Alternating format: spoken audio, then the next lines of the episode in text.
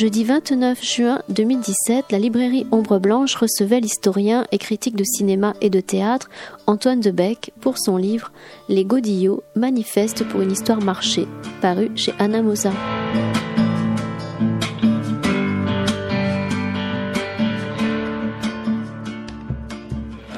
Ben, bonsoir, pardon. du coup, c'est juste un, petit euh, un petit impromptu. Euh, c'est juste pour vous rappeler, déjà souhaiter la bienvenue euh, à, Antoine. rappeler du coup que c'est aussi une rencontre qui est suivie d'une séance à la à la Cinémathèque, qui sera donc présentée par par Antoine. Ce sera le, le signe du lion d'Éric Romer.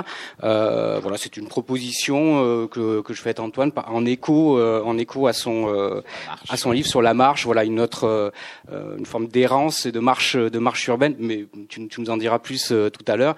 Euh, voilà, donc du coup, je vous invite à nous rejoindre euh, tout à l'heure également à la Cinémathèque. Merci beaucoup. Merci beaucoup.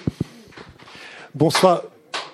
Bonsoir, bienvenue à vous. Donc, euh, très bienvenue à, Antoine Debec qui nous rejoint ce soir pour évoquer, donc, euh, d'abord pour parler de ce film, hein, et puis vous verrez tout à l'heure à 21h, un film d'Éric Romer, Le Signe du Lion, Les Godillots manifestent pour une histoire marché aux éditions Anamosa. Alors, Antoine Debec, vous êtes historien, critique de cinéma et de théâtre, l'auteur de nombreux ouvrages, euh, parmi lesquels, je vais parler des deux sur la marche déjà publiés, qui sont une histoire. Il y avait déjà La Traversée des Alpes en 2014 chez Gallimard, et il y a eu en 2016 une histoire de la marche. Vous êtes vous-même euh, randonneur, marcheur. Le livre s'ouvre du reste sur une photo. Vous retrouvez des, des, des chaussures euh, achetées au vieux campeur en 1983, hein, c'est bien ça. Euh, donc, et là, vous nous proposez donc une histoire euh, manifeste pour une histoire marché, qui est un sujet très très vaste. Alors, on part de, c'est la vie d'Alexis Godillot qui a donné son nom au fameux Godillot. Mais à partir de là, ce qui est fascinant dans ce livre, c'est que c'est un livre à la fois sur la peinture, sur, la, sur une histoire militaire, l'histoire de la peinture, l'histoire de la marche Enfin bon, ça touche à énormément de domaines. Alors, on peut peut-être euh, juste... Euh, le livre est dédié à Jean-Claude Bibolet, alpiniste, randonneur et chausseur. Juste, je vais me permettre de lire le tout début, si ça, ça, ça nous mettra un peu d'introduction sur les sentiers de l'histoire, euh, avec une citation de Félix Leclerc. Moi, mes souliers ont beaucoup voyagé. Alors, vous, vous expliquez, en 2010, j'ai dû déménager l'appartement que mes parents louaient à Montmartre depuis 40 ans. Mon père venait de mourir, ma mère allait s'installer en maison de retraite. J'ai vécu là jusqu'à mes 20 ans au milieu des années 1980. En ouvrant un placard, par hasard, je suis tombé sur les traces de ma jeunesse marcheuse, un fragment de ma vie randonnée. Dans leur boîte d'origine du vieux campeur, j'ai retrouvé mes chaussures usées, défraîchies, portées il y a 30 ans pour traverser le Vercors, mais presque prêtes à repartir des Isba Supertrek Jean-Claude Bibolet à semelle verte à picot, légère et tenant bien la cheville. La facture datée d'avril 1983, j'avais 20 ans, est agrafée avec un dépliant vantant les mérites de cette grande innovation pour la randonnée. Voilà. Après, il y a une citation, vous, vous parlez, et après vous reprenez, ce fétichisme du soulier n'est pas chez moi érotique, mais randonneur. Plus récemment, il s'est encore exprimé lorsque Le Monde m'a interrogé pour sa rubrique Totem. J'ai choisi de faire photographier ma paire actuelle de chaussures de marche des Garmont italiennes et de parler de ses fidèles partenaires. Voilà. J'ai envie de dire, le, livre est lancé. Alors, qu'est-ce qui vous a, vous êtes marcheur, je l'ai dit, qu'est-ce qui vous a le point de départ, c'est quoi? C'est raconter la vie d'Alexis Godillot? C'est ça qui, auquel vous teniez? Euh, non, le point de départ, c'est vraiment la chaussure. C'est, c'est, alors le point de départ, c'est ce fétichisme de la chaussure, donc qui n'est pas érotique chez moi, mais, mais randonneur. C'est-à-dire, euh, c'est ce rapport, euh, je pense, qu'ont beaucoup de marcheurs. Euh, peut-être que j'imagine que parmi vous, il y a beaucoup de marcheurs, qui a un rapport très très sensible et intime avec ses propres chaussures, hein, puisque le la survie du randonneur passe par ses pieds. Hein, c'est c'est c'est voilà, c'est son c'est ça, ça, ça, le concentré de la vie du randonneur euh, tient dans ses pieds. Et euh, la chaussure, c'est évidemment ce qui à la fois euh, protège, fait souffrir, permet justement au corps de, de partir et de continuer à marcher. Et donc chaque marcheur entretient avec avec ses chaussures, je pense, un un rapport très sentimental Hein, euh, qui est de l'ordre de, mm, oui, euh, voilà, le fait que les que les pieds soient toujours là, c'est pour le marcheur le signe qu'il va continuer à marcher, qu'il est toujours en vie en fait. Hein. Euh, un petit peu comme, je me suis aperçu que c'était le type de rapport justement que les soldats de la Première Guerre mondiale entretenaient avec leurs chaussures, qui étaient des godillots. Donc voilà, c'est tant que tant qu'ils ont les chaussures aux pieds, ils sont en vie. Hein. Et, euh, et, dans cet univers euh, où la mort est omniprésente et où il faut survivre, voilà, le, le, le rapport à la chaussure était un rapport d'ordre extrêmement euh, à la fois intime et euh, voilà de vital quoi comme ça. Et donc euh, bon, le rapport aujourd'hui avec ces chaussures est peut-être un petit peu moins dramatique hein, si on veut, mais en tout cas il reste il reste fort, hein, quelles que soient les chaussures. donc pour le marcheur, c'est c'est c'est c'est ça qui m'a lancé sur ce ce sujet. Euh, il y, a, y, a, des rubriques, euh, par exemple, euh, qui sont dans les, les revues de, de, montagne, de marche. au moment où c'est dans les années 50, fin des années 40, c'est lancé comme ça le dans, dans Camping plein par exemple, une revue du, du TCF, du Touring Club de France. Il y avait une, une, une chronique qui s'appelait Godillot, nos amis. Voilà, c'était voilà les, les, chaussures, ce sont vraiment les amis du marcheur, et c'est c'est ce c'est ce rapport-là qui m'a lancé.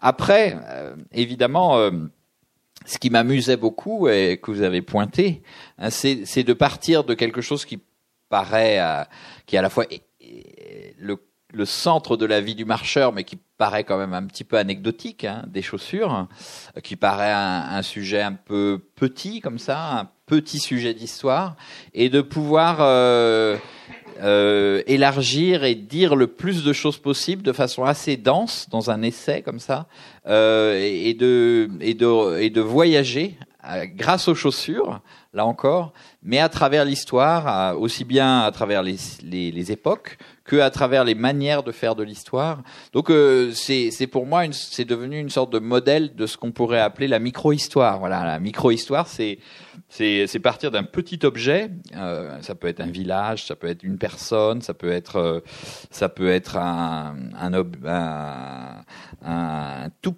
toute petite chose et, et voilà un objet absolument et une chaussure, une paire de chaussures. Et euh, à partir de, de, cet objet de, de tisser les, des liens les plus euh, les plus les plus denses possibles qui permettent justement de d'en dire le plus possible. Euh, et, et, et, dans cette, euh, dans ce modèle, dans cette sorte de, de construction presque un peu méthodologique, hein, je trouve qu'il y a évidemment quelque chose qui est assez satisfaisant euh, pour euh, pour l'historien. Euh, voilà. C'est cette idée de d'éclairer le, le, le, plus largement possible à partir d'une toute petite étincelle. Hein, Avec un gros travail quand même de, de recherche, de, bah, documentation. Euh, c'est un livre très très richement aussi illustré, hein, de, de, de dessins, euh, de documents, C'est évidemment ça aussi qui m'a qui m'a plu. Euh, là, c'est le, le rapport avec. donc c'est une des troisièmes manières de raconter la naissance du livre, si vous voulez. c'est le, c'est le rapport avec un éditeur, hein, qui est un petit éditeur qui s'appelle Anamosa, qui commence euh, et qui en même temps fait des livres euh, extrêmement soignés, très beaux livres, euh, presque des livres coffrets. Hein, il y, a, y, a, quelque chose comme ça, avec des, des, images qui viennent dans le texte. Ça, c'est quelque chose qui me paraissait très important, c'est-à-dire que les images sont pas regroupées en ce qu'on appelle des cahiers ou des, des ils sont, elles sont, ils sont vraiment intégrées comme ça au, au texte et venant un peu rythmer la, la, la lecture, l'interrompre ou la relancer et, donc, euh, oui, euh, celle qui a fondé cette maison qui s'appelle Chloé Paté était, euh, a, commencé chez Autrement. Hein, elle a lancé une, une collection justement sur des ce qu'on pourrait appeler des micro-objets d'histoire comme ça.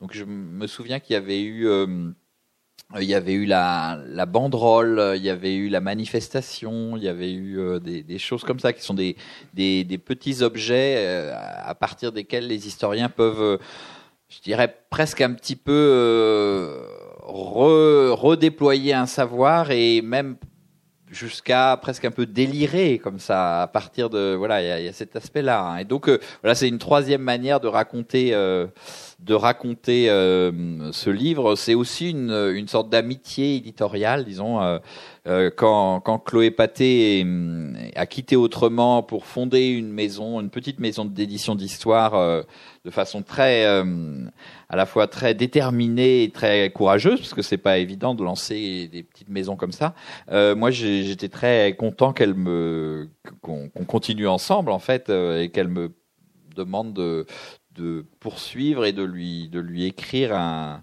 ce petit essai sur les godillots.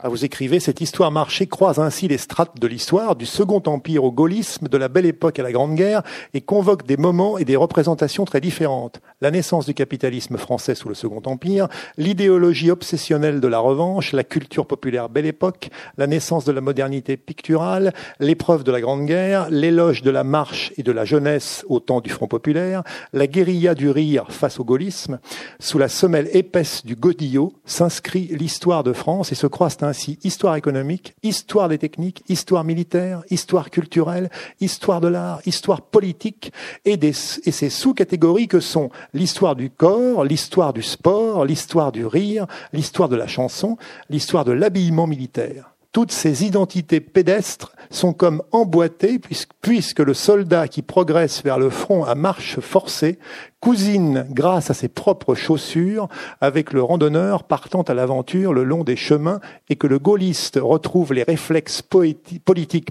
d'obéissance aveugle du bonapartisme d'antan. C'est vrai que c'est en effet. Euh, oui, c'est une méthode. Voilà. C'est la description d'une méthode de l'historien qui. Euh, alors c'est vrai qu'on a un peu perdu euh, cette, la, la, la, ce qu'on appelle la micro-histoire. C'est-à-dire qu'aujourd'hui, euh, on parle au contraire, ce qui est à la mode, c'est plutôt l'histoire monde. Hein. On, est, on est dans, c'est presque un peu, c'est presque un peu le contraire, mais euh, tout en étant en bonne, en bonne camaraderie, y compris avec évidemment avec Patrick, mais aussi avec ceux qui font de, de l'histoire monde. C'est une nouvelle génération. Moi, j'appartiens à une génération d'historiens un petit peu plus ancienne, qui est qui est venue à l'histoire par par, euh, bah par euh, oui, les livres de Carlo Ginzburg, de Michel Vauvel, où, où il y avait cette histoire des mentalités, a, est née de ce qu'on a appelé euh, la, la micro-histoire, la micro-storia, parce que c'est né en Italie dans les années 70. Hein, et, et, bon, voilà, c'est une sorte de, de, résurgence dans ma dans ma vie d'historien d'aujourd'hui de cette de ce qui m'a formé.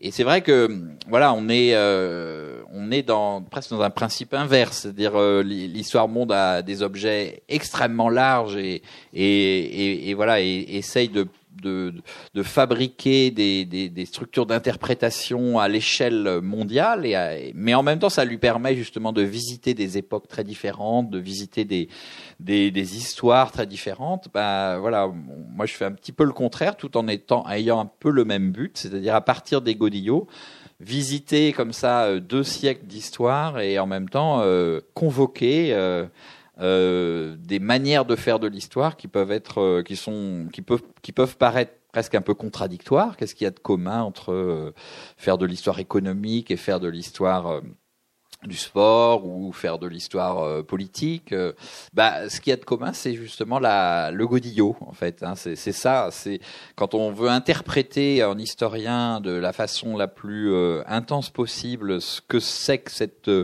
cette chaussure, eh ben, on est obligé de passer par toutes ces époques et on est obligé de passer par toutes ces histoires. Donc, méthodologiquement, ça, je, j'étais évidemment très stimulé par, par, ça, par cela. On sent un plaisir dans le livre, un plaisir d'écrire, de, de, de transmettre. un plaisir. Euh, bah, bah, c'est vrai que c'est amusant de, de, de passer euh, tout d'un coup de de l'histoire militaire avec euh, avec la voilà la, tout, toute la, la, la, façon dont le, le godillot a été euh, a été euh, une sorte de symbole de l'armée française euh, à, à je sais pas une sorte d'histoire du cinéma avec avec le, les les avatars du film du, du, du, du comique troupier voilà. Donc tout ça et, et, et comment tenir ça ensemble, c'est un parti pris méthodologique, c'est ce que je disais tout à l'heure, mais c'est aussi un parti pris d'écriture. Oui. C'est-à-dire, euh, il s'agit de presque de coudre ensemble euh, des, des choses qui sont tellement différentes et tellement qui peuvent paraître tellement hétéroclites que la voilà la, la couture euh, la couture devient oui la couture devient importante devient alors les, les godillots voilà c'est c'est du cuir qui est cousu là c'est c'est de l'histoire qui se retrouve cousu ah, il faut quand même euh, convoquer donc Alexis Godillot si je puis dire parce que c'est quand même le personnage euh, central de, avant de d'écrire sur lui là vous connaissiez ça bien sa vie ou alors non moi je connaissais pas bien sa vie je connaissais le personnage quand même puisqu'il est connu des historiens euh, moi, j'avais j'avais rencontré une première fois euh, comme euh, comme quand je passais la quand je passais le le l'agrégation en fait le sujet de l'agrégation d'histoire donc il y a pas mal de temps c'était le 19e siècle et français et, et donc, euh, je me souviens très bien de, de, du, du, prof qui nous faisait, qui, qui, a, qui a fait un des cours qui s'appelait Plessis et qui a fait aussi ce, ce petit, euh, euh, ce petit point seuil hein, sur l'histoire du 19e siècle et où, évidemment, dans les, dans les, les notabilités du Second Empire, hein, apparaissait Alexis Godillot, qui est quand même quelqu'un qui a été vraiment important euh, dans le ce qu'on pourrait appeler cette aventure industrielle aussi qui a été euh, qui a été le, le, le Second Empire. Donc euh, voilà c'est donc j'avais entendu parler de d'Alexis Godillot comme un oui comme une sorte de capitaine d'industrie de, de, de, de notable. C'était presque un personnage un peu à la Zola si on veut. Voilà il y avait quelque chose comme ça. Et qui euh, que j'ai retrouvé et de façon euh, amusée aussi parce que euh, il était tellement euh, fier et proche de, de Napoléon III, hein, qui, qui, cultivait une ressemblance physique, hein, euh, qui, qui, le faisait presque une sorte de sosie. Alors je pense que voilà, c'est toujours pareil. celui qui incarne la France à un moment, il doit avoir pas mal de sosie, de gens qui, qui, qui, s'habillent pareil, qui, se font une tête comme ça à la Napoléon III. Voilà. Alors là, il est jeune, là, il est jeune, mais mais on le voit après après, une vingtaine d'années plus tard, euh, il a vraiment le, le, le voilà la, la, moustache et le et il cultive cela euh, jusqu'à jusqu'à prêter à confusion puisqu'il il c'est dans la les récits comme ça familiaux. Euh, plusieurs fois, on l'a pris pour l'empereur et il était très fier évidemment de cette de cette de, cette confusion. Et donc voilà, donc donc Alexis Godillot et pour rebondir un peu sur le personnage et et à la fois quelqu'un qui est euh, d'une certaine manière qu'on peut, euh, qui se résume à cette place, c'est-à-dire que effectivement c'est quelqu'un qui est euh, qui a tout fait pour être un notable du Second Empire. Hein. Alors ça, il a il a poussé quand même très loin la, la, chose, c'est-à-dire ce, ce, contentement d'être d'être parvenu, d'être arrivé là où il est arrivé. Euh, la, la, en fait un personnage euh, presque euh, odieux. Hein, C'est-à-dire que je raconte au début comment est-ce que, par exemple, il avait un frère. il a, il a un frère qui s'appelle Alexis Godillot aussi, un plus jeune frère. Et pour être sûr d'être le seul Alexis Godillot, euh, il est déjà arrivé, euh, il a déjà, il a déjà une certaine, euh, une certaine assise comme ça. Il, euh, il lui donne une somme d'argent hein, pour et il l'envoie aux États-Unis. Il l'exile avec comme comme seule condition de plus jamais revenir en France pour être vraiment le seul Alexis Godillot.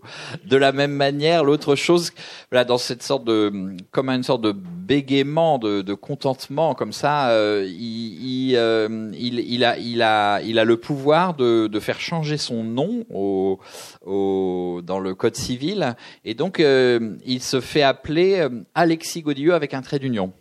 Donc euh, lui-même est Alexis Alexis Godillot et son fils porte aussi ce nom Alexis Godillot. Donc voilà, il est devenu comme ça une sorte de, de pan hein, qui se rengorge de sa de sa réussite euh, et ce Alexis Godillot, ce trait d'union, quoi, ce ce sort de bégaiement, Alexis Alexis Godillot, euh, voilà, est le est le symbole un petit peu de d'un personnage qui est qui n'est qui n'est pas absolument sympathique. Hein. On sent très bien que voilà, il est il a tout fait pour pour parvenir. Il est il il, il est parvenu à ses fins. Moi, ce qui m'a intéressé, évidemment, c'est c'est aussi le côté euh, très dans dans ce dans cette réussite, hein, elle passe par une, une véritable vision prophétique de de ce que peut être l'industrie nouvelle. on peut dire d'une certaine manière, enfin moi c'est ce que j'essaye de d'avancer hein, que, Alexis Godillot est, un des inventeurs de l'industrie moderne, de la chaîne industrielle, hein, puisque euh, il, a cette idée euh, que pour euh, pouvoir fournir, il devient un des grands fournisseurs aux armées, donc il, a cette idée que il fera sa richesse par la chaussure, par la chaussure fournie aux armées. Donc euh, voilà la, la, la, chaussure comme symbole de la de la de l'armée française et de la stratégie militaire française. Ça c'est déjà une vision euh, très importante. Et puis d'autre part, il s'agit de pouvoir fournir il, peut à un certain moment fournir un million de chaussures par an à, l'armée française. Euh, il a un quasi monopole sur la chaussure et, euh, et, pour cela, il est obligé de mettre en place euh, un système industriel extrêmement performant, extrêmement moderne, à la fois en s'équipant de machines ultra nouvelles, contemporaines, qui va généralement chercher d'ailleurs aux, États-Unis, et puis en fabriquant une sorte de contrôle de la, de la chaîne industrielle qui lui permet à la fois de, de, de, de, de, de maîtriser l'ensemble de la fabrication du godillot de, de l'amont, c'est-à-dire de la, du cuir. Hein, il, il, a une tannerie, il produit du cuir il vient du cuir puisqu'il a, il est, il est monté à Paris avec ses parents. à Besançon, comme, euh, voilà, comme maltier. Hein, il est fabricant de, de, de, valises. Il est né comme ça. Et puis, euh, donc, il, il, a le cuir et puis ça va jusqu'à la fabrication de la chaussure, donc jusqu'aux machines qui cousent et qui, euh, voilà, qui fabriquent, lui permettent de, de, fabriquer la chaussure. Donc, toute cette chaîne est maîtrisée depuis son, sa grande tannerie de Saint-Ouen jusqu'aux euh, usines de la rue de Rochechouart, dans, dans, dans, le cœur de Paris, dans, dans dans, le nord de Paris. Et, euh, et puis d'autre part, il a cette maîtrise de la chaîne industrielle, c'est-à-dire que tous les, les postes, les, les le, travail est posté. Hein, euh, chaque tâche a son, sa, ses, ses, spécialistes.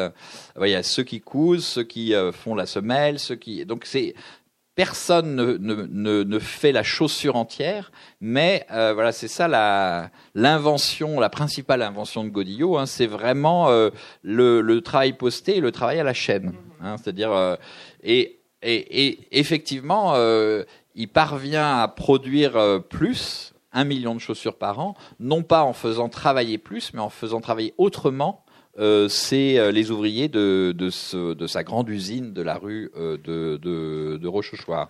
Euh, donc voilà, et, et c'est vrai qu'il y, y, a chez lui une sorte de vision comme ça qui est finalement celle d'une sorte de, de, capitalisme moderne. Et est-ce qu'il change des choses en matière de technique pour la chaussure Vous l'évoquez quand même. Oui, alors il y a quand même aussi au-delà de la production de masse. Vous expliquez, voilà, il y a aussi cet aspect technique important quand même. Alors c'est vrai que moi je pense que ce qu'invente Godillot, c'est plutôt la production de masse. Mais il est en même temps tout à fait attentif à, à la fois à la qualité des produits, euh, à la qualité du cuir, à la qualité de, de des coutures, à toute la, la, qualité des machines qui produisent ces chaussures, mais aussi euh, évidemment il profite des, des améliorations techniques relativement récentes en choisissant. Hein, il fait des choix c'est pas lui qui invente, par exemple, on dit généralement que c'est Godillot qui invente la différenciation pied droit pied gauche. Hein, C'est-à-dire que effectivement les chaussures euh, militaires, mais les chaussures en général, euh, mais particulièrement militaires, donc celles qui étaient produites en masse au début du 19e siècle, sont indifférenciées pied droit pied gauche. À partir des années 19, 1850, il commence à y avoir une première différenciation. Donc euh, Godillot arrive sur cela et, et, et, et disons intègre cette nouveauté technique, c'est pas lui qui l'invente, mais il l'intègre dans ses chaussures. De la même manière, euh, c'est lui qui va choisir. Euh, euh, et là, c'est une évolution dans la chaussure militaire. Hein, il choisit pendant, parmi tous les modèles qu'il aurait pu choisir de chaussures militaires, il choisit le brodequin napolitain, euh, qui est une chaussure montante. Hein, donc euh, voilà, on passe euh, dans la production de masse dans l'armée française de la chaussure plate avec des guêtres à la chaussure euh, brodequin, c'est-à-dire euh, des chaussures qui enserrent la cheville. Euh, et là, il y a évidemment une, une, évolution euh, dans, dans l'histoire technique comme ça de la chaussure qui n'est pas euh, négligeable. Mais, mais à chaque fois, c'est pas une invention, c'est plutôt une sorte de, je dirais, d'opportunisme. C'est, c'est Godillot est quelqu'un qui été très euh, assez visionnaire et qui avait une, le sens de, de l'innovation. Hein. Voilà, il, il, a, il a, il a, il a, il a, il a su saisir le vent en quelque sorte de, de cette chaussure nouvelle, alors qu'il reste une chaussure euh, et les soldats s'en sont beaucoup pleins. Hein. C'est une chaussure qui est lourde, euh, c'est une chaussure qui reste assez, euh, assez peu confortable, hein, qui est assez rigide notamment. et donc voilà, il y a eu beaucoup d'attaques d'ailleurs contre cette nouvelle chaussure parce que c'est vrai que ça c'est un des autres points qui est intéressant avec la, les godillots, hein, c'est que le, le godillot donc assez vite devient un nom commun donc, euh, à quel moment Alors, euh, dès les années 1870, euh, le milieu des années 70, on passe donc quand Godillot est encore vivant. Hein, donc, en 93. Voilà, tous ces efforts pour rester à la postérité, à la fois ils sont récompensés, c'est-à-dire qu'on euh, c'est Godillot va rester dans l'histoire, mais c'est plus avec un grand G, hein, c'est plus Alexis Godillot trait d'union. Hein. Ce qui reste, c'est le Godillot ou les Godillot. Donc c'est un processus euh, linguistique qu'on appelle l'antonomase, euh, comme ça de voilà de, de généralisation. Euh, au même moment à peu près, il y a le, le poubelle, par exemple, le préfet poubelle, là devient la poubelle. Bah voilà, le Alexis Godillot devient les Godillot. Et puis même, je dirais par donc ça, ça c'est le signe d'une, à la fois d'une acclimatation de la chaussure qui devient vraiment euh, massivement celle des soldats français. Hein. donc euh, voilà, le godillot devient la chaussure des, soldats, donc euh, de, ces millions de soldats qui préparent la revanche. Hein. on est dans cette culture-là, dans cette idéologie-là. Le soldat est vraiment au cœur de la, à la fois de la de, de, c'est une sorte d'emblème de la France qui se relève et euh, voilà qui est un peu l'imaginaire de l'époque de la, fin du 19e siècle et début du 20e siècle est vraiment complètement euh, centré enfin une et, très largement centré sur la figure du soldat hein, le soldat qui prépare la, la revanche. Donc euh, euh, il y, a, y, a, là un enjeu à la fois symbolique et technique très important que Godillot a tout à fait bien su saisir. Donc le Godillot, euh, ce, dit cela, hein, le passage de Alexis Godillot au Godillot, et plus largement, le, le, le Godillot va devenir ce qu'on pourrait appeler la, la chaussure, euh, la chaussure populaire en fait. Hein. Et donc c'est ce qu'on appelle la godasse. Hein, et donc voilà, le, le processus linguistique se poursuit alors la godasse, c'est 1888, ça, enfin 18, oui, 1888, euh, euh, c'est la première apparition dans les dictionnaires d'argot, par exemple, du mot euh, du mot godasse. Donc il y a une sorte de généralisation, ce que dans le livre je je, je, place sous, la, sous le pinceau de Van Gogh. C'est-à-dire que c'est Van Gogh, en peignant ses souliers, ah, ça, il y a une, part importante du livre consacrée à Van Gogh et à la peinture en général, avec cette série de souliers justement qui deviennent.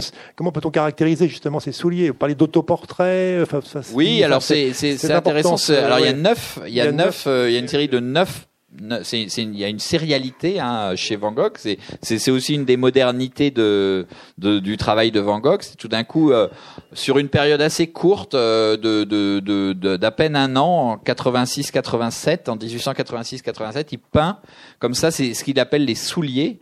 Bon, ce sont des, des godillots. Euh, ce, ce, sont, ou plus exactement, c'est exactement, c'est tout à fait contemporain du passage à la godasse. Hein, ce sont ce qu'on appelle des godasses, c'est-à-dire les, les chaussures, euh, les chaussures du peuple, les chaussures euh, de, de, de tout le monde, les chaussures, les solides chaussures qui permettent de de travailler, qui permettent de, de, de marcher, voilà, qui, qui permettent au peuple de de vivre, voire de, de survivre.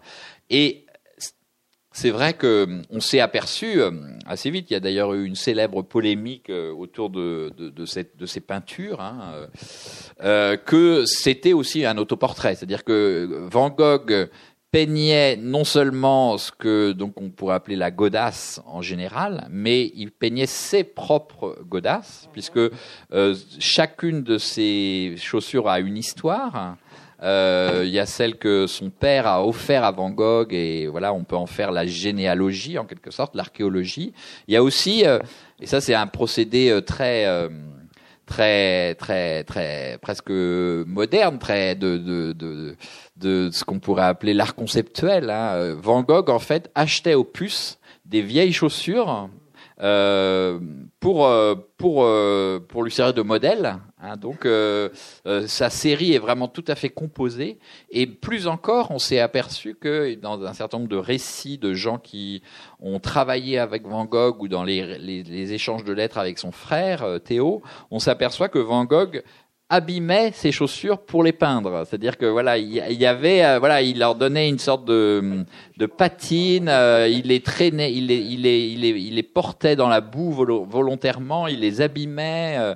donc il y a, la fabrication vraiment de ce que moi j'appelle dans le dans le livre à un moment une misère, hein, exactement comme c'est une figure de style en quelque sorte, comme il y a la pietà, comme il y a la voilà il y a la, la, misère hein, la misère c'est la peinture du peuple en fait ou l'autoportrait en misérable que Van Gogh fait et qui passe par euh, cette peinture du Godillot hein. donc le Godillot devient vraiment à un moment euh, sorte de, forme qui dit la, qui dit presque le, monde, le monde de, de 1900, enfin de la fin de la belle époque, de la fin du, du 19e siècle. C'est-à-dire que c'est à la fois la chaussure qui est euh, le symbole de la revanche, le symbole euh, du, soldat, mais c'est aussi la, chaussure qui est le symbole du peuple et c'est aussi la chaussure qui a été euh, le symbole du pouvoir, le symbole d'Alexis Godillot. Donc euh, voilà, à un moment, il y a une sorte de, de comme ça, de d'universalité du message du Godillot hein, qui, qui lui permet de, de, de, de se de s'infiltrer en quelque sorte dans tous les discours. Euh, la preuve, c'est ce passage du Godillot à la Godasse ou de Alexis Godillot, Godillot à la Godasse, et de, parcourir tous les imaginaires.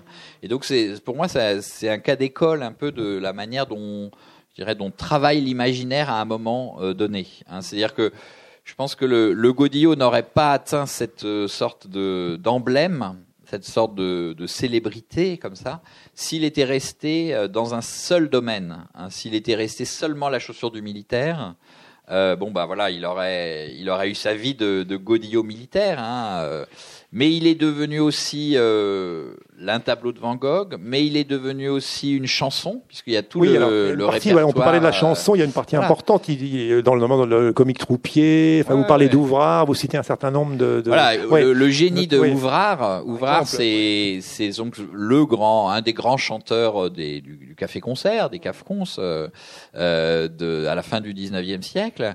Et Ouvrard euh, invente euh, le, le comique troupier, hein, reprend euh, tout ce répertoire des chants chantés par dans les casernes hein, pour les pour les faire passer sur scène.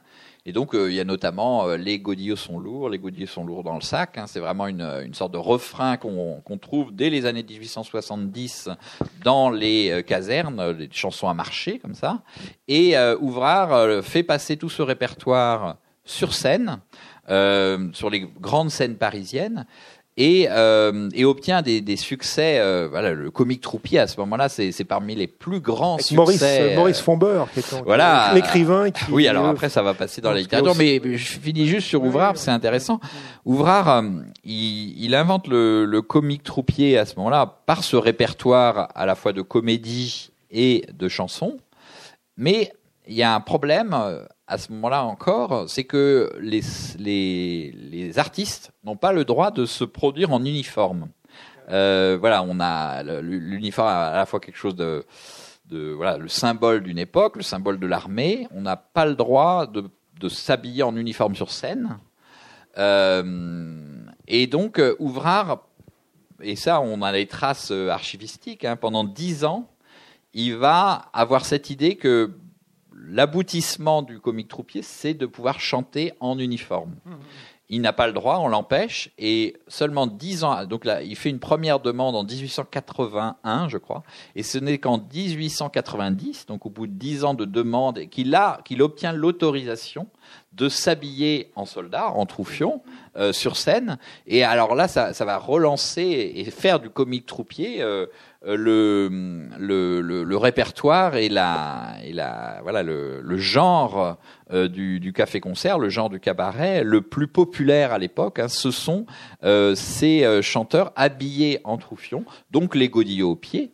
Hein, qui viennent la casquette sur la tête et voilà l'uniforme. Alors Chacun a sa spécialité. Euh, Paulin, par exemple, qui est un des grands comiques troupiers, s'habille plutôt dans un style que dans un autre, mais ce sont toujours des, uniformes.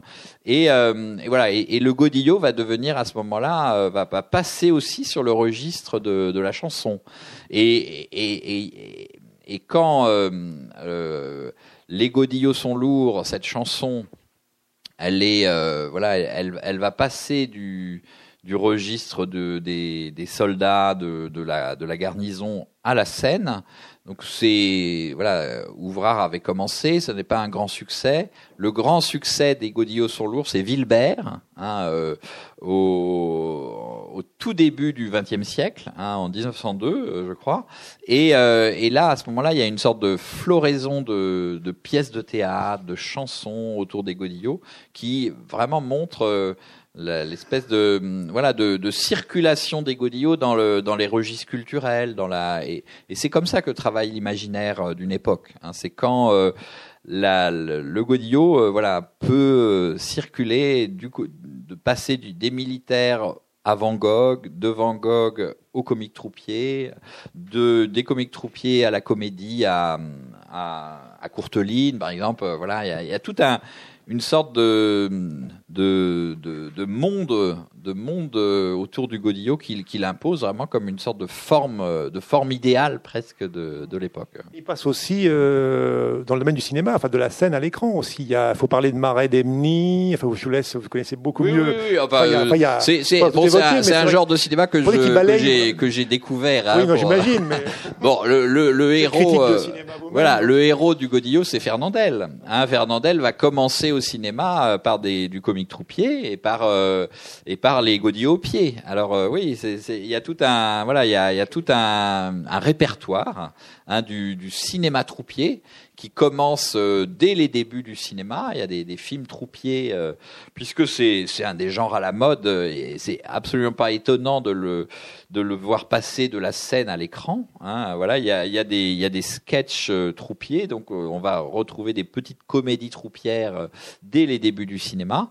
Et, euh, et puis ce, ce, ce, genre va se, se à la fois s'épanouir dans les années 20 et, et 30 avec le, parlant est plutôt favorable puisque ce sont souvent des, des films avec des chansons Hein, et donc euh, voilà, Fernandel est un de ceux qui va faire carrière sur euh, sur le comique troupier. Et puis bon, on a un certain nombre d'avatars euh, du, du du comique troupier jusque dans les années 60-70 avec avec la la, la la septième compagnie de l'amoureux et puis ensuite les les Bidas, les Charlots, etc. Donc voilà, il y a tout un, un univers effectivement du du genre euh, ou du, de la série Z presque, hein, euh, ou du genre troupier au cinéma, qui, qui.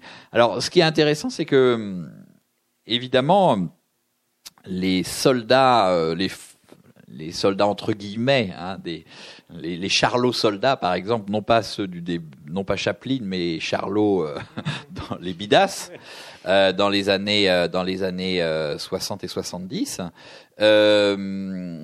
Euh, ils portent au pied des, des, des, chaussures qui ne sont plus des godillots, hein, puisque l'armée française a, bon, je, reviendrai peut-être dessus, mais la Seconde Guerre mondiale. En voilà, euh, après la Seconde Guerre mondiale, l'armée française passe à ce qui s'appelle les Rangers, hein, c'est les chaussures américaines qui ont été portées par les Américains qui ont libéré l'Europe. Ce sont des chaussures qui sont euh, très différentes des godillots, essentiellement puisque ce sont plus des chaussures cloutées. Hein. le, le, godillot a ses clous, a ses 50 ou 60 clous euh, euh, plantés dans la semelle, hein, qui, qui, qui, garantissaient la solidité de la chaussure, hein, qui la faisait durer, euh, qui l'alourdissait aussi, et puis qui la rendait très sonore aussi, hein, les bruits. Donc euh, voilà, le, les, les, Rangers américaines sont des, des semelles en caoutchouc. Hein, donc voilà, c'est du caoutchouc moulé, cranté, euh, donc il y a eu une sorte. Là, on est dans une révolution technique, hein, technologique, qui fait que euh, la chaussure militaire a changé euh, euh à partir du succès des Rangers américaines. L'armée française en 1951 met au rencard ses godillots et s'équipe en. alors ça porte un nom spécial dans le jargon militaire, hein, mais c'est le modèle de la Rangers. Donc pour revenir à mon, à mon paradoxe, quand les bidas chantent les godillots, les godillots sont plus au pied des bidas. C'est ça qui est intéressant, c'est-à-dire que et c'est exactement le phénomène qui va se passer avec euh, le canard enchaîné quand le canard enchaîné vont, vont inventer les, les, le parti Godillot, hein, alors, qui a retrouvé de l'actualité euh, avec les, les 300 euh, plus de 310 euh, députés en marche. Hein, portent bien leur nom. Le nom en hein, marche, absolument. les marcheurs, ils s'appellent les marcheurs et ils sont chaussés de Godillot. et donc le, le alors il y a, y a comme ça une sorte de, de je dirais presque un petit peu de, de, de c'est assez sentimental, c'est-à-dire que les, il y a, y a eu un attachement au Godillot qui a été tel, euh, disons dans les années 1900 et pendant la Première Guerre mondiale, hein, le, voilà, le, le, Godillot était vraiment la chaussure du poilu, hein, euh, que euh, on, on, a, on a, on a le, le, Godillot continue sur cette lancée, euh, cette sorte de lancée euh, symbolique, cette lancée imaginaire, c'est-à-dire que euh, les Godillots n'existent plus ni pour les marcheurs randonneurs, ni pour les soldats de l'armée française, mais les godillots restent présents euh, dans l'imaginaire. Euh, il reste présent aussi euh, un autre exemple amusant de cela, c'est le, le, petit personnage qui symbolise le vieux campeur. Vous, savez cette marque euh, de magasin rue des écoles, magasin rue des écoles qui commence en 1941. Quartier latin. En 41 rue des écoles, le premier vieux campeur invente euh, un personnage qui, est le vieux campeur, s'incarne un vieux, un vieux marcheur, un vieux randonneur, la pipe au bec, euh, le sac à dos boule sur le dos et les godillots aux pieds, évidemment. En 41, euh, c'est tout à fait logique. En 41, on porte, les randonneurs portent des godillots.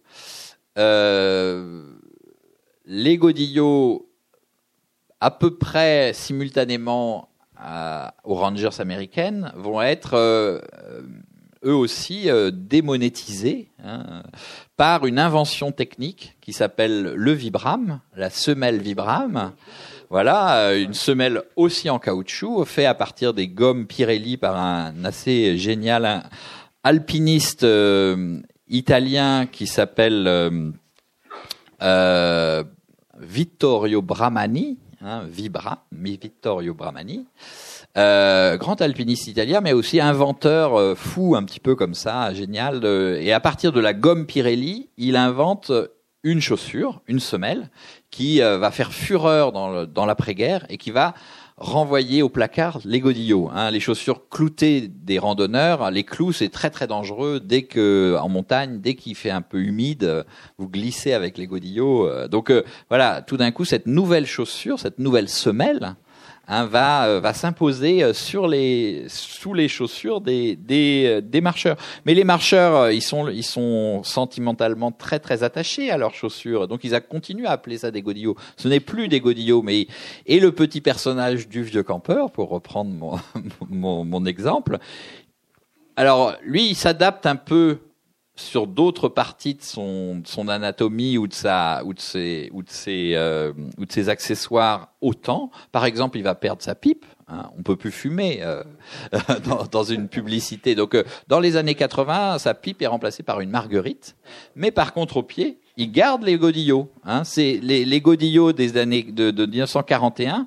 Euh, vous les regardez, vous regardez les différentes adaptations de ce petit personnage du vieux campeur, il garde ce qui exactement les mêmes chaussures. Hein, ils gardent au pied les godillots, alors que ça fait euh, aujourd'hui, ça fait donc euh, plus de plus de 60 ans que que les, randonneurs ne, ne ne godillent plus en quelque sorte euh, les godillots au pied en tout cas. Donc euh, voilà, c'est c'est des paradoxes comme ça qui sont évidemment tout à fait qui disent des des choses de de, de l'histoire, quoi, qui disent cette sorte d'attachement et la présence la, présence du godillot et des godillots dans l'imaginaire dépasse euh, part évidemment d'une mutation technique, technologique, euh, industrielle, et en même temps, voilà, la dépasse ce qui est intéressant, c'est que vous évoquez l'après-Godillot aussi, vous l'avez très bien dit. Bon, donc la, la randonnée, euh, la naissance du Touring Club de France, la Fédération des auberges de jeunesse, hein, je cite en droite, le scoutisme aussi qui va aussi. Donc c'est vraiment une traversée. Et puis après l'évolution, j'ai envie de dire politique, vous l'avez dit, parti Godillot, euh, De Gaulle, le Canard enchaîné. Il y a cette dimension euh, du livre jusqu'aux années 60. Bah, je, si, presque, si, si, avec Daniel Cohn-Bendit. Voilà, oui, ça, ça s'arrête sur Cohn-Bendit. Sur le rire de Cohn-Bendit. Voilà, sur le rire de Cohn-Bendit face au CRS. CRS Godillot en quelque sorte. Voilà. Euh, disons que oui, euh, il y a toute une histoire. Euh, le, Godillot naît, le Godillot naît, naît au pied des soldats, et voilà, il s'émancipe de, de cela. Et, bon, le le moment important, c'est la, la, première guerre mondiale, et, évidemment, puisque les les les paysans arrivent pour mobiliser dans l'armée. Ils arrivent avec des sabots et ils vont repartir avec les godillots. Hein. Et donc le godillot va trouver tout d'un coup une extension euh, incroyable. Alors le, le paysan est, est pragmatique et, euh, et il, a, il comprend très vite qu'il peut pas avoir une seule chaussure. Et donc il a deux chaussures à partir de, de, de, de la, la, quand il rentre de la Première Guerre mondiale. Ceux qui rentrent de la Première Guerre mondiale, ils ont le godillot nouveau qu'ils ont appris à, à aimer et, et, avec lequel ils ont marché, euh, peut-être pas assez, euh, puisque, puisque ça c'est un autre paradoxe. Le godillot était la chaussure de l'armée française qui avait basé toute sa stratégie sur le mouvement. Hein euh, or, la Première Guerre mondiale est une guerre enterrée, en tranchée. Donc le godillot est complètement euh, complètement déficient, si vous voulez, par rapport. Euh, oui, inadapté. C'est intéressant parce que, alors je fais une parenthèse, mais le Godillot donc était là, le soulier du mouvement, hein, de la stratégie française euh, depuis Napoléon, qui est la stratégie. Il faut faire euh, pour gagner une guerre, il faut faire 30 km par jour. Les armées, ils doivent marcher. C'est comme ça qu'on va gagner la guerre. Toute la toute la stratégie française est basée là-dessus jusqu'en 14. Euh, donc les godillots sont vraiment la chaussure adaptée. 14 arrive, euh, là, on, voit qu'on sait comment l'armée française, les soldats français arrivent au combat avec euh, complètement justement inadaptés au combat qui, qui va avoir lieu. Euh, ils sont en, tenue garance, avec des voilà. Donc voilà, toute la l'uniforme français change très vite. Il s'adapte à la, à la nouvelle guerre, hein, la guerre la guerre, cette guerre de tranchées, cette guerre industrielle, cette guerre voilà, euh, telle qu'on on la voit se déployer euh, très vite. Et euh, tout change, sauf le godillot.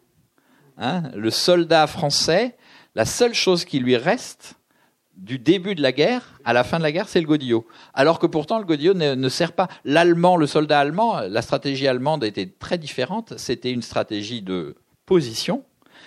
Le soldat allemand n'est pas chaussé en godillot, il est chaussé en bottes.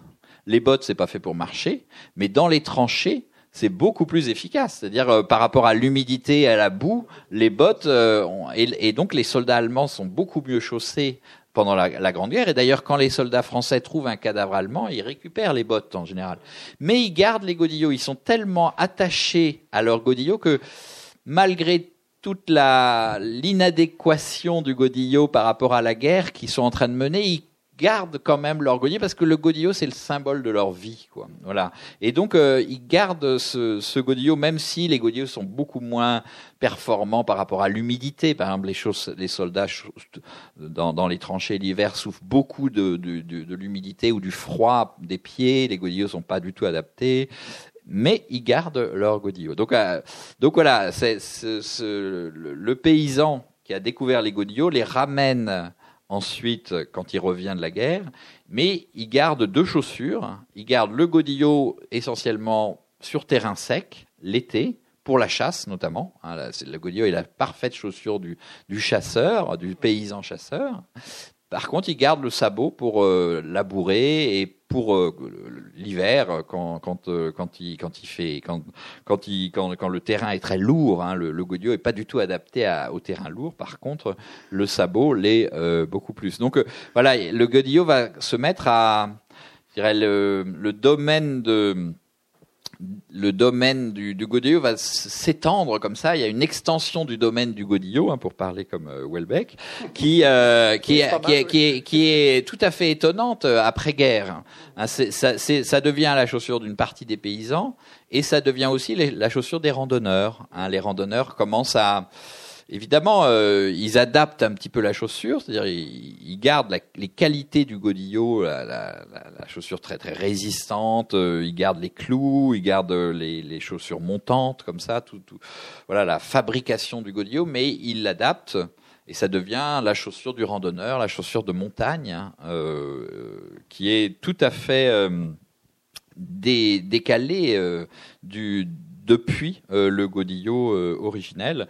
Et c'est vrai que toute la culture de la randonnée portée par le Touring Club de France, par les auberges de jeunesse, par les scouts, ne cesse d'être euh, d'être visité par le godillot ou ne, ne cesse de mettre en scène le godillot hein, dans les chansons scouts, dans les dans les chansons des auberges de jeunesse, dans, on en trouve beaucoup de traces aussi dans les illustrations un des, du mouvement scout, euh, par exemple. Hein, il y a beaucoup de cet attachement à la chaussure, euh, comme ça, et au godillot, est quelque chose qui qui s'empare vraiment de la de la culture du randonneur à travers ces grandes organisations de masse hein, que sont euh, qui mettent en marche la, la, la, France ou, d'autres pays.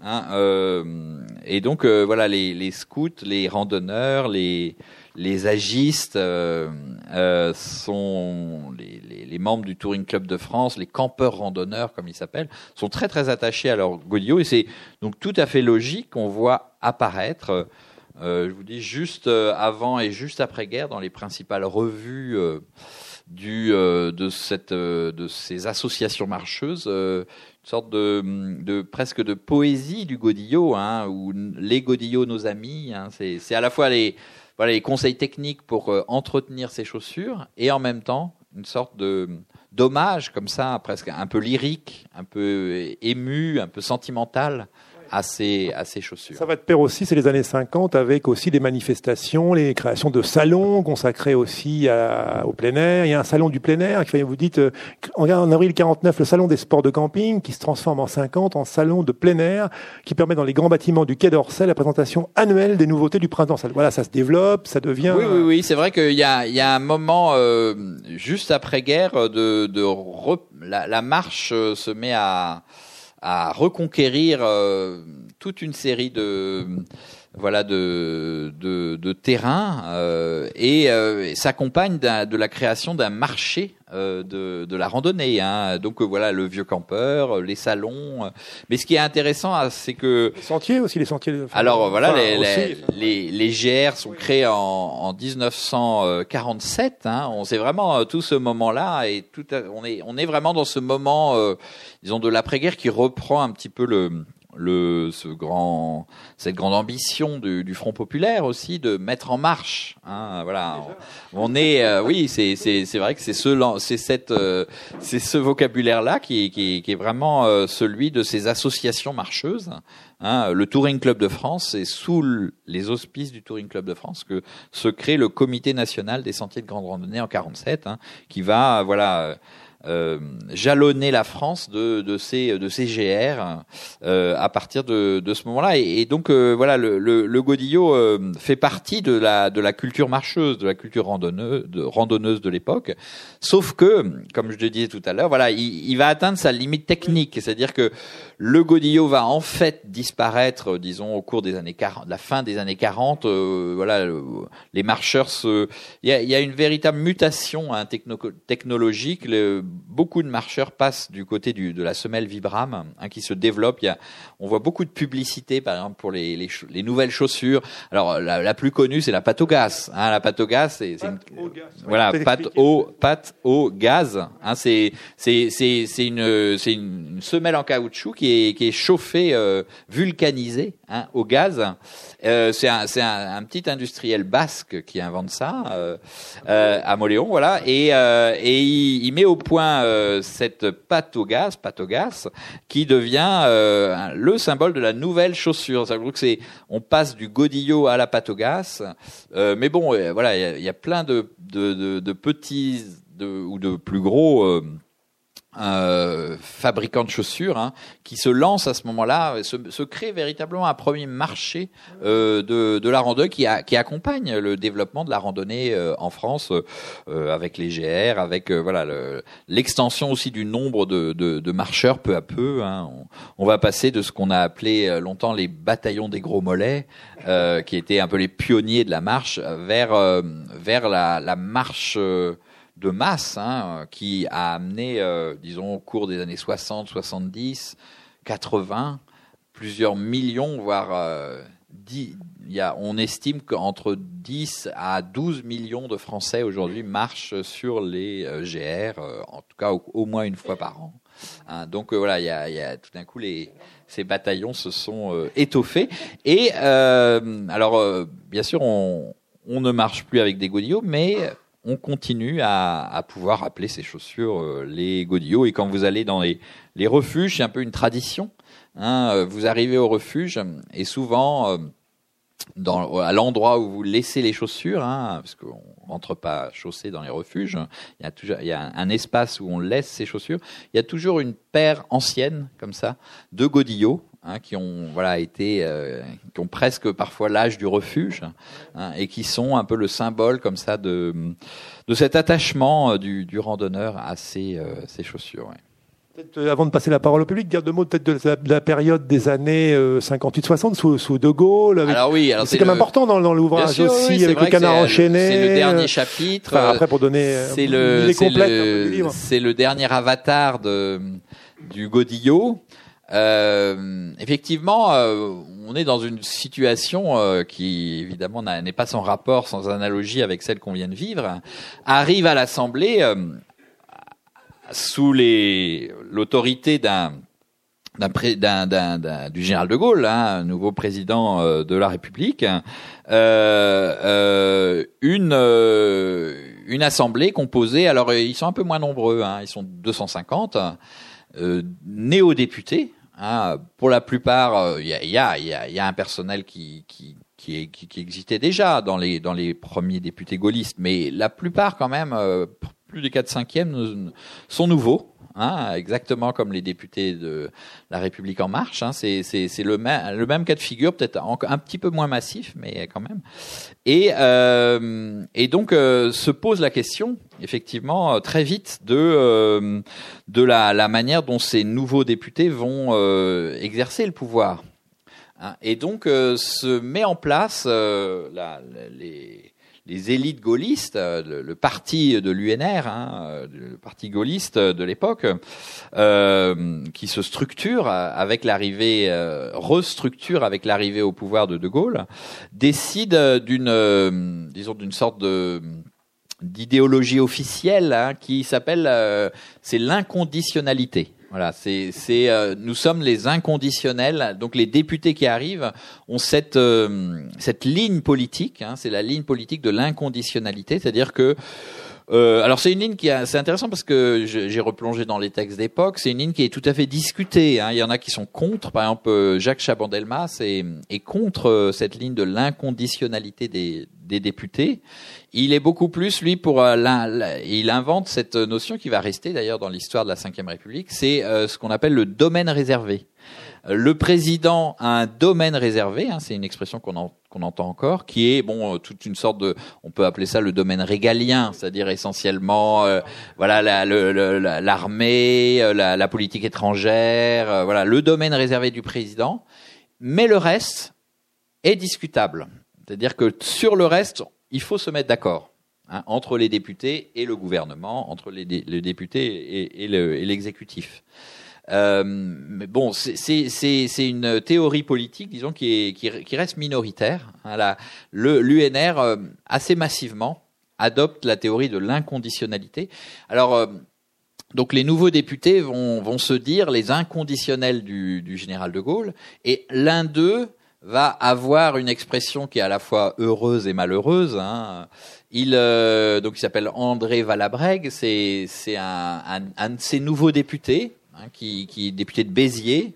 Euh, et donc euh, très vite euh, à la salle des de l'Assemblée nationale, des quatre colonnes, où les, les, les députés euh, rencontrent les journalistes, euh, il, il, il, a cette expression "Nous sommes les chaussures de marche du général de Gaulle". Et le canard enchaîné, très vite, hein, euh, euh ironise sur les chaussures de marche, c'est les Godillots, évidemment. Donc le parti Godillot, les députés Godillot, les inconditionnels, ceux qui qui est un peu le symbole, disons, de, d'un personnel politique, on va dire, un peu limité, bas du front, euh, qui, euh, voilà, quelle que soit la décision du, du, du, du gouvernement et du, de l'exécutif, votera les yeux fermés euh, en ordre. Alors il y a deux, c'est amusant parce que c'est les deux sont, les deux métaphores sont revenues hein, à propos des, des, députés en marche. On a parlé des députés Godillot. L'autre métaphore, c'est on vote le doigt sur la couture du pantalon. Hein, c'est deux, deux métaphores militaires d'ailleurs, hein, qui vont bien évidemment au général de Gaulle. Le, de Gaulle a compris très vite hein, qu'il y avait là un danger. Euh, il a donc il, il, avait interdit absolument qu'on parle de député Godillot. Hein, euh, parce que c'est évidemment ça le renvoie à ce qu'on pourrait appeler son péché de, de naissance. Hein, son, voilà, c'est à la fois le coup d'état entre guillemets le coup d'État de, de, de, mai 58, et puis c'est euh, le bonapartiste. C'est-à-dire voilà le, le, militaire à la tête du pays, hein, c'est euh, c'est tout ce que lui reproche euh, l'opposition, euh, tout ce que lui reproche voilà ce qu'on lui a on a on l'a soupçonné à un moment le, le général de Gaulle de, de, de, voilà de faire un coup d'État militaire pour prendre le pouvoir. Donc tout ça renvoie à Napoléon III, à, Bad, à ce que voilà à Badinguel, Napoléon le Petit. Donc de Gaulle avait très bien compris qu'il y avait là quelque chose qui était de l'ordre à la fois évidemment de la satire, mais aussi d'une vraie remise en cause de la non pas de la légitimité, mais de la de lutte de l'usage du, du, pouvoir qu'il pouvait qu'il a qu'il a pu qu'il a pu avoir. Donc euh, donc euh, il a c'est vrai que et, le canard enchaîné c'est c'est engouffré dans cette euh,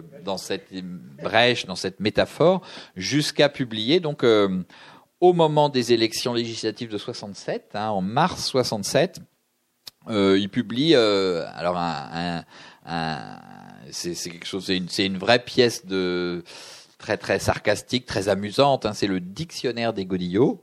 Et de, voilà, euh, plein de dessins, euh, plein de, de bons mots. Oui, oui, euh, oui, on peut revoir toute une série de il y a même une sorte d'anatomie du parti du, du député Godillot, hein, qui est qui est une sorte de planche anatomique comme ça qui le décrit. Euh, euh, les Godillots au pied évidemment, euh, euh avec euh, une flexibilité extrême des genoux pour pour faire pour s'agenouiller devant la sa, sa majesté. C'est le moment aussi où où le Canard enchaîné publie Moisan publie La Cour. Hein, c'est vraiment la série la plus la plus sarcastique et la plus euh, la plus euh, célèbre de l'époque. Hein. On se moque de, de, de, de, du général de Gaulle Louis XIV. Euh, euh, bah voilà, le, les Godillots font partie un petit peu de cette ce que moi j'ai appelé cette guérilla comique, hein, cette guérilla du rire contre le régime gaulliste, qui, il faut bien le dire au début euh, du, de la Ve République, hein, au début des années 60, c'est un petit peu le, la seule opposition vraiment euh,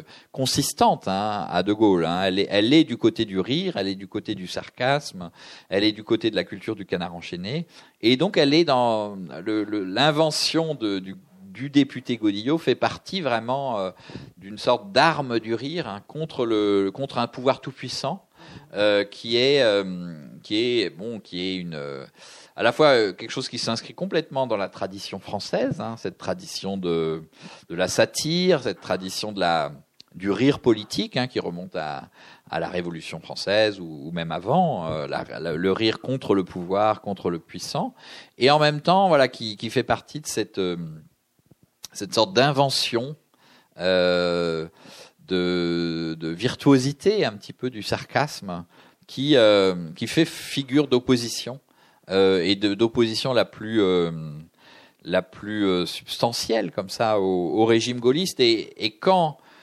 s'invente cette expression député Godillot, parti Godillot, c'est-à-dire au début des années 60, à l'arrivée au pouvoir de De Gaulle, et quand paraît le dictionnaire des Godillots en 67, hein, euh, on a, on a l'impression que cette figure du député Godillot, du, du, du, du, Godillot, a, a, envahi une part de, de, de, de la sphère politique et est devenue euh, quelque chose d'assez puissant. Et, c'est vrai que les élections de 67, par exemple, euh, sont des élections. Euh, déjà en 65, De Gaulle a été mis en, en balotage et contraint à un deuxième tour contre François Mitterrand. En 67, euh, voilà, les élections législatives sont ric-rac hein, pour les gaullistes. bien sûr, un an plus tard, en 68, dans le contexte de, de, de, de l'après-mai 68, il va y avoir de nouveau une chambre Godillot.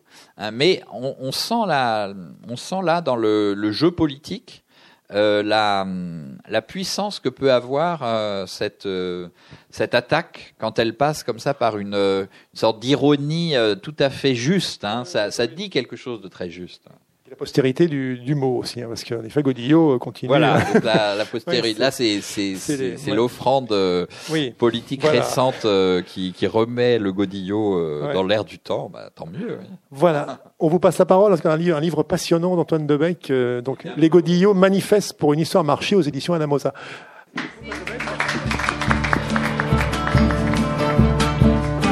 Vous avez écouté une rencontre avec Antoine Debec, enregistrée à la librairie Ombre Blanche jeudi 29 juin 2017, à l'occasion de la parution de son livre Les Godillots, manifeste pour une histoire marché, publié chez Anna Mosa. Hormis ses ouvrages sur le cinéma, Antoine Debec est l'auteur de La traversée des Alpes, essai d'histoire marché ou encore Les écrivains randonneurs.